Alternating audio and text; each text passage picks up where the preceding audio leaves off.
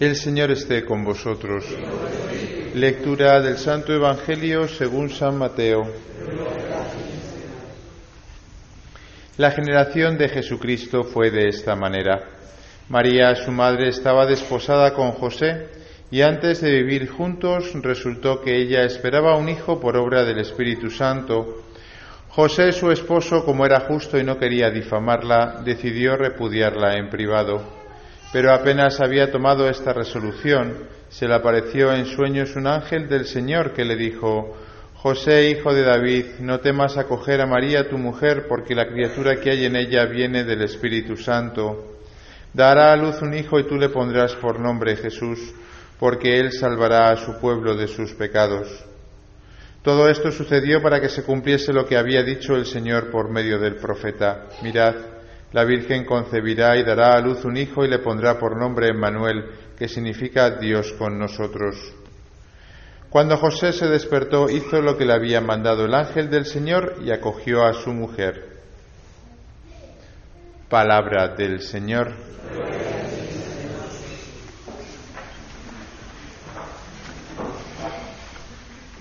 Queridos hermanos, estamos celebrando el cuarto domingo, el último domingo antes de la fiesta de la Navidad.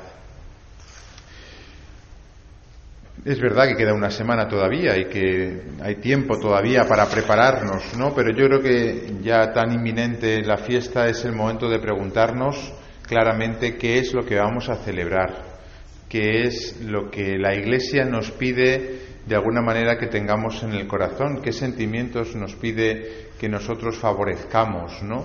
Qué ideas quiere que nosotros rumiemos en estos días, pensemos en la oración, en vez de estar pendiente de las noticias que nos dejan a veces el corazón frío o el corazón lleno de, ira o de cólera o de tristeza, que deberíamos de plantearnos hasta qué punto es necesario que nos traguemos tantas noticias, sobre todo cuando nos dejan el alma seca. Quizá deberíamos de plantearnos eh, pensar más sobre lo que va a venir en estos próximos días, que eso sí que deja el corazón caldeado y sí que nos mete en el misterio de Dios y sí que nos da esperanza, mientras que las noticias que solemos escuchar a veces un poco compulsivamente, lo único que nos traen es tristeza, desasosiego, inquietud, etcétera, etcétera, etcétera. Quien tenga oídos para oír, que oiga, y el que no, no lo puedo decir más, bueno, un poco más claro lo puedo decir, que no vean las noticias, que no vean la televisión, que no vean la, oigan la radio, que les ponen muy nerviosos, que no oigan vídeos de estos catastrofistas. Sí lo puedo decir más claro, ¿verdad? Sí que lo he dicho más claro, sí. Sí, porque si no al final, pues llega la Navidad y yo estoy más pendiente de, de, Perico de los Palotes que, de, que, del Señor que va a venir. Y ya es triste, ¿eh? que se lleve la atención incluso de nuestro corazón.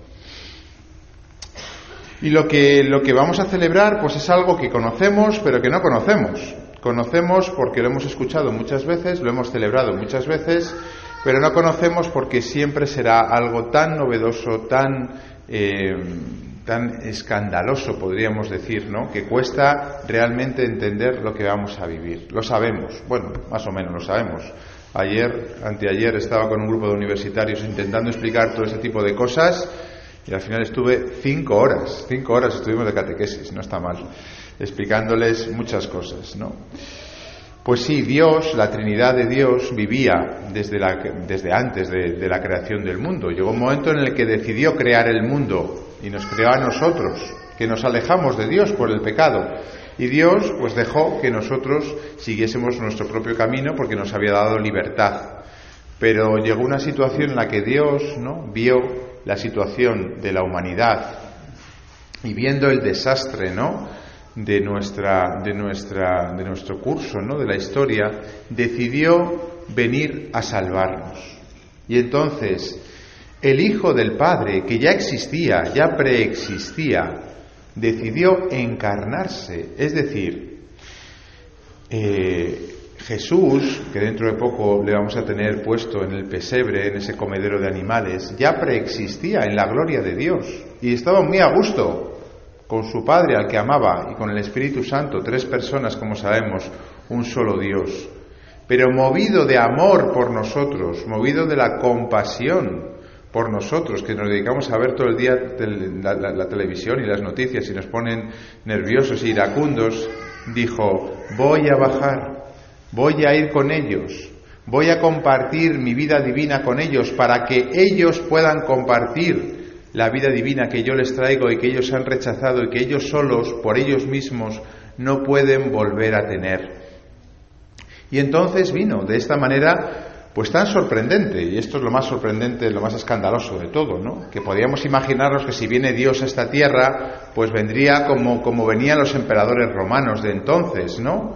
Que anunciaban eh, con grandes festejos y grandes aspavientos sus visitas. De hecho, Evangelio, Evangelio, buena noticia, está tomado precisamente de las costumbres sociales romanas, que cuando iba a venir el emperador a una provincia, la buena noticia era precisamente esa. Ahora bien, la buena noticia con mayúscula no es que venga un emperador, sino que venga el rey de reyes, que venga Dios en persona. Y esto es lo que no terminamos de entender, porque es muy difícil de meter en nuestra cabecita pequeña y además inundada de noticias eh, que nos ponen nerviosos, eh, que Dios mismo viene a la tierra a compartir nuestra suerte, a vivir con nosotros, y no de esa manera eh, ostentosa que hacían los emperadores, sino de una manera humilde, como vamos a ver, de una manera sencilla, de una manera pobre, de tal manera que ninguno de nosotros podamos pensar o creer o sentir que no viene para nosotros. Si Dios hubiese venido a un palacio, si Dios hubiese venido pues a una real academia de, sabios, si Dios hubiese venido pues a, yo qué sé, a una universidad, pues a lo mejor yo pues no me sentiría invitado, porque yo pues, soy pobre, soy sencillo, no tengo estudios, no tengo... Pero Dios viene de la manera más humilde que podíamos haber imaginado, rechazado, ni siquiera sus propios familiares le acogen hasta el punto de que Juan dirá, vino a los suyos y los suyos no le recibieron. Qué bonito que Dios se haya sentido excluido, apartado, invisible para los hombres, porque ninguno de nosotros puede decir que no crea o sienta que también viene para Él. Se sienta como se sienta y precisamente si se siente mal, precisamente si se siente de alguna manera, pues, olvidado, solo en esta vida. El Evangelio que nos pone hoy la Iglesia es este mm, eh, Evangelio según San Mateo. Lucas, Lucas, que fue el confidente de la Virgen, nos relata la anunciación, la encarnación, cómo el ángel va a la Virgen María y cómo pues le cuenta cómo va a ser eh, la, encarnación y le pide permiso, le anuncia la venida del Señor. Pero Mateo no la cuenta. Mateo cuenta las dudas de San José, que es lo que hemos leído hoy. Cuenta, da por hecho que eh, eh, Dios iba a encarnar en el seno de la Virgen María por obra del Espíritu Santo y nos cuenta la situación de José que ve cómo su esposa, después seguramente de venir de Ain de ver a su prima Isabel, tiene eh, eh, evidentes signos de embarazo y sin embargo él sabe que no es el padre de esa criatura. Y entonces se queda perplejo, una perplejidad que llega a la angustia, porque ni María, misteriosamente, ni Dios tampoco le sacan de la duda de quién es el autor de ese niño que va a traer María al mundo.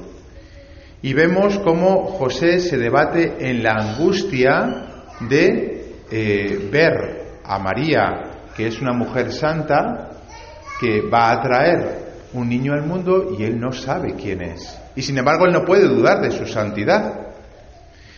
Esto es interesante, ¿no? Ver cómo un hombre como José, que era justo, nos dice hoy precisamente el Evangelio, ¿no? Es decir, que era santo según el Antiguo Testamento, no sabe qué hacer. Dios le pone una situación en la que no sabe qué responder y cómo actuar. Es más, lo único que se le ocurre es quitarse de en medio.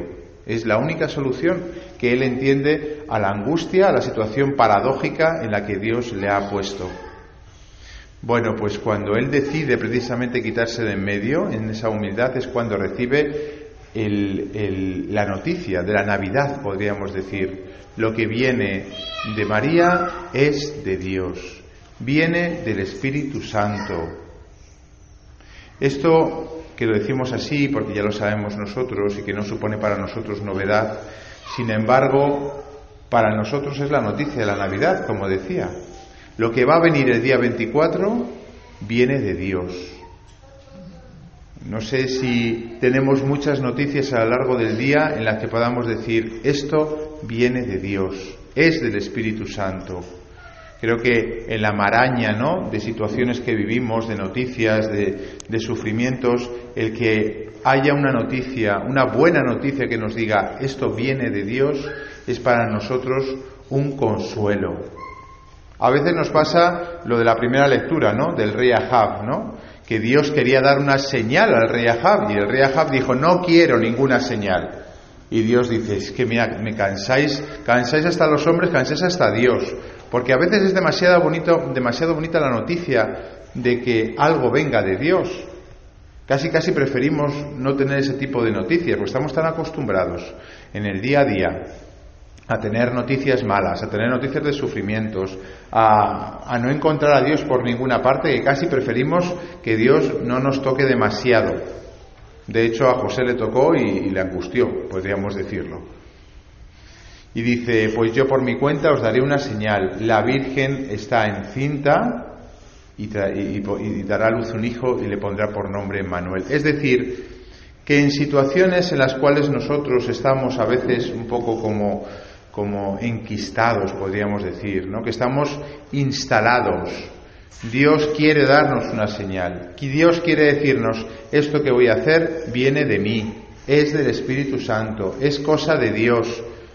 Y nosotros casi a veces preferimos que no nos den ese tipo de noticias, porque casi como que nos entusiasma y no estamos acostumbrados a entusiasmarnos en el día a día en el que vamos pues aguantando nuestros achaques, nuestros sufrimientos, nuestros dolores, nuestras cruces. Pero Dios se empeña y Dios quiere sacarnos de esa situación como Ahab o como José, situaciones de cierto pues anquilosamiento o cierto sufrimiento o angustia para decirnos lo que yo voy a hacer es mío, es cosa mía de Dios, del Espíritu Santo.